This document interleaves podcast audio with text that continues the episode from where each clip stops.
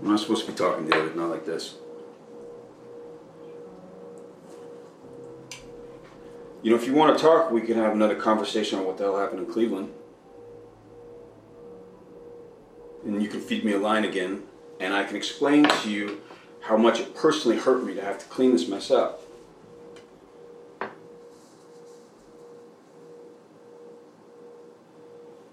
Yeah, you were loyal.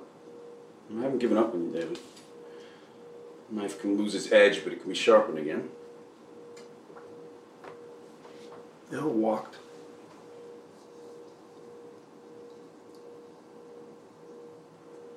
We didn't act blindly. We could have kept him. We chose let Eric go. They'll all assume he gave up information to walk. He's going to have this stink of collaboration on him.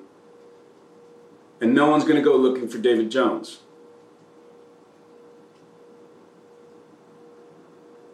Good. I'm not bad with David Smith back.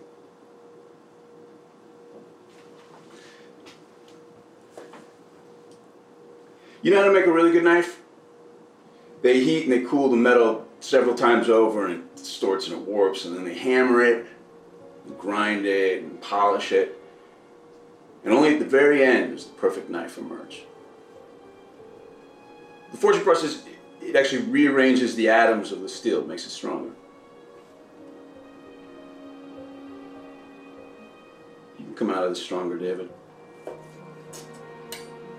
There's a myth that handsmith knives are better, but actually these days the machine made ones are far superior, more reliable.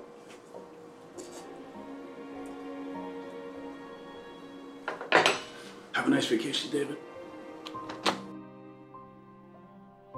Listen to the Game est un podcast produit par Podcut. Vous pouvez retrouver l'ensemble des podcasts du label sur podcut.studio. Et si vous avez l'âme et le porte-monnaie d'un mécène, un Patreon est aussi là pour les soutenir. Vous pouvez aussi retrouver le podcast sur Twitter at LTTG Podcast ou sur Facebook. Je rappelle qu'une présentation globale du concept est disponible en épisode 0. Merci de votre écoute et à très vite.